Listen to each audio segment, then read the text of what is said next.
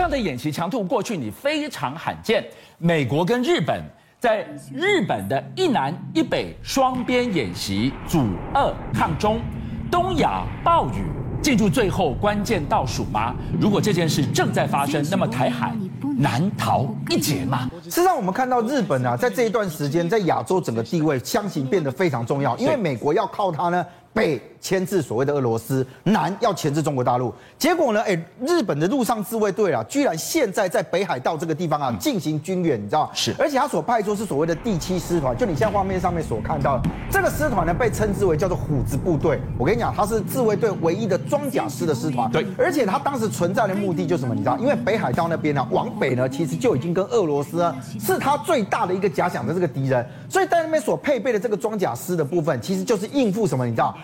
俄罗斯有可能派出坦克大军的时候，我就是要跟你对决的。那以九零四的坦克来讲，其实它有一些比较特别的地方。当然，它的推重比什么的都是比较适合在这个画面上面所看到这种所谓平原地形来运动。但差别是什么？你知道？因为它用了一些日本的，他们其实还蛮引以为傲的这个所谓自动装填的系统。是，所以它一分钟可以打十一发的这个炮弹。是，所以将近是五秒钟就打一发的。饱和式攻击。那你会想说不对啊？我们以前在在那个坦克车服役过的这个这个装甲兵的弟兄们，你会觉得不对。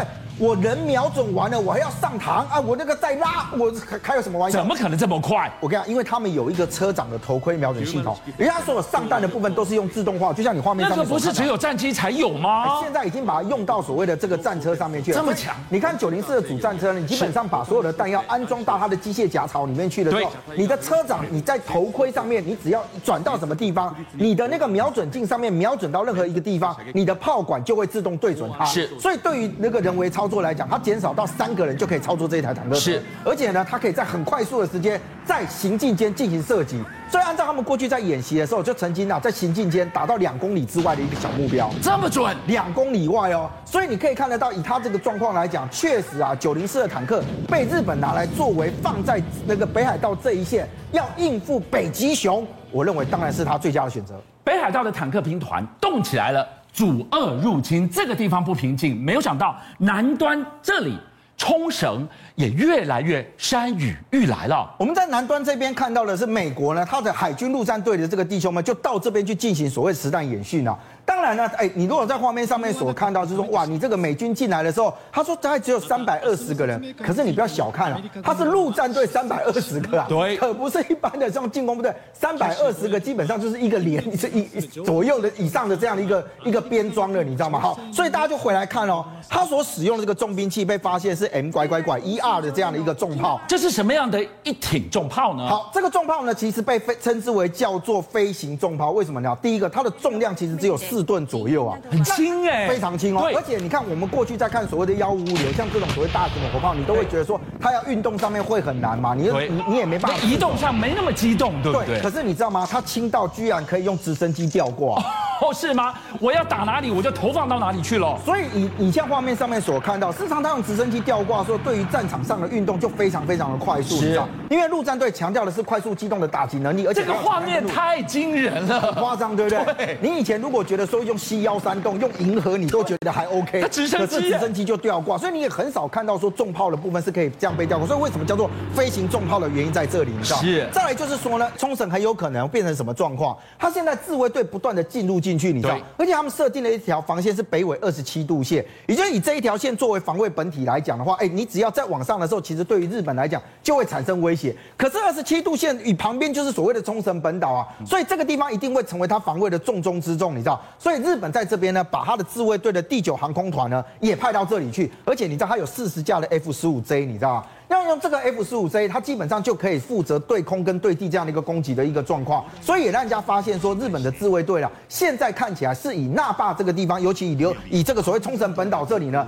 作为他们防守的重中之重。所以你看到了现在东亚山雨欲来，台湾往南一点点就到了台海了，我们逃得过这一劫吗？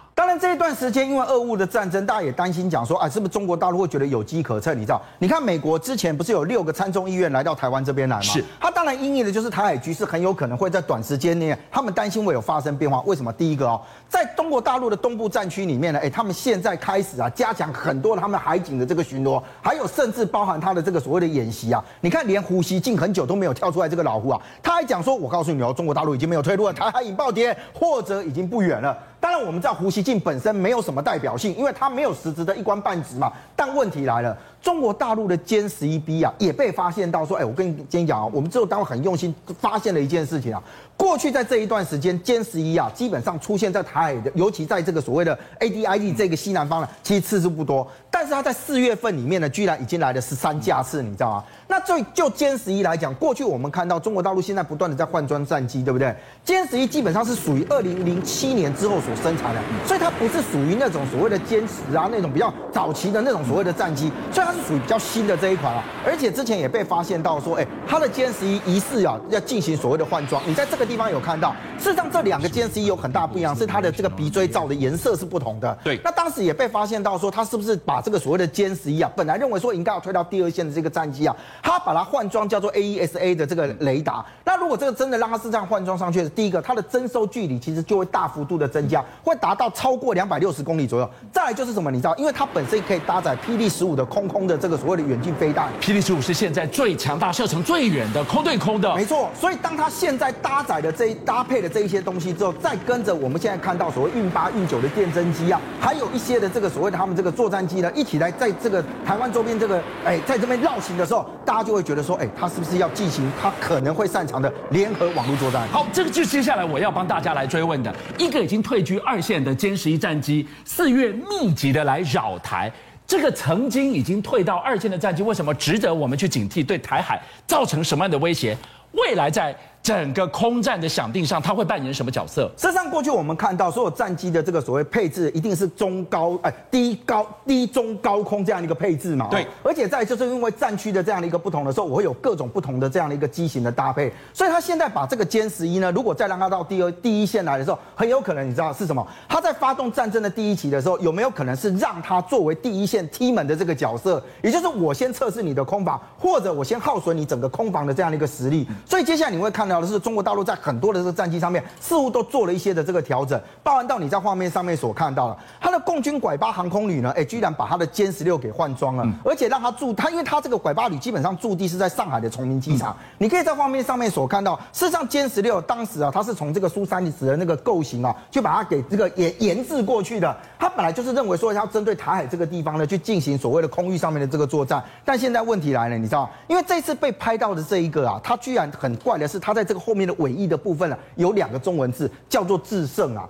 那这个“智”是什么？你要智慧的“智”啊。过去大家也讲说，中国大陆是不是把一些太除的这个飞机改装成为叫做无人机，对不对？用无人机的方式呢，哎，它开始进行这个所谓的空中的这个作战。所以这两个字“制胜”的那个“智”代表智能，智能我们想象战场上就是 AI。是，所以呢，大家会比较怀疑讲说，它如果特别是这样子做一个标示跟涂装的时候，是不是它有可能是让它做成这个所谓的 AI 的这样辅助一个测试机？因为你可以知道哦，事实上以歼十六来讲，它如果真的作为这样一个智能 AI 的一个状况的时候，它也可以指挥无人机群进行作战。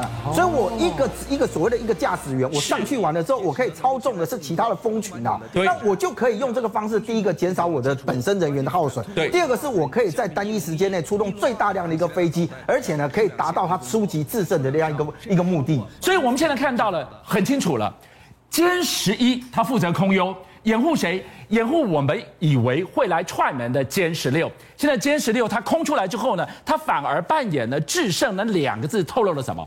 它会变成乌乌鸦鸦满天无人机的航母。无人机能干嘛？我一定防空就打呀。所以当然你现在看到它做这样的一个配置，哎，很多人讲到三国时期的时候，不是有一个叫做草船借箭吗？是。当时哎，你用一个目标过去的时候，大家一看敌机来了，我马上箭就射过去了。话都欧亚都亏枪。那我现在如果我们的空防老师讲，虽然我们号称叫做自卫之岛，可是如果他用这种机群跟蜂群的这个战术来讲，我们单我们在那么短的时间内有没有办法应付跟吃得消？我觉得这当然会考验我们的作战能力啊。所以你刺猬之岛，你的防空炮火再多再足够，也经不起草船借箭。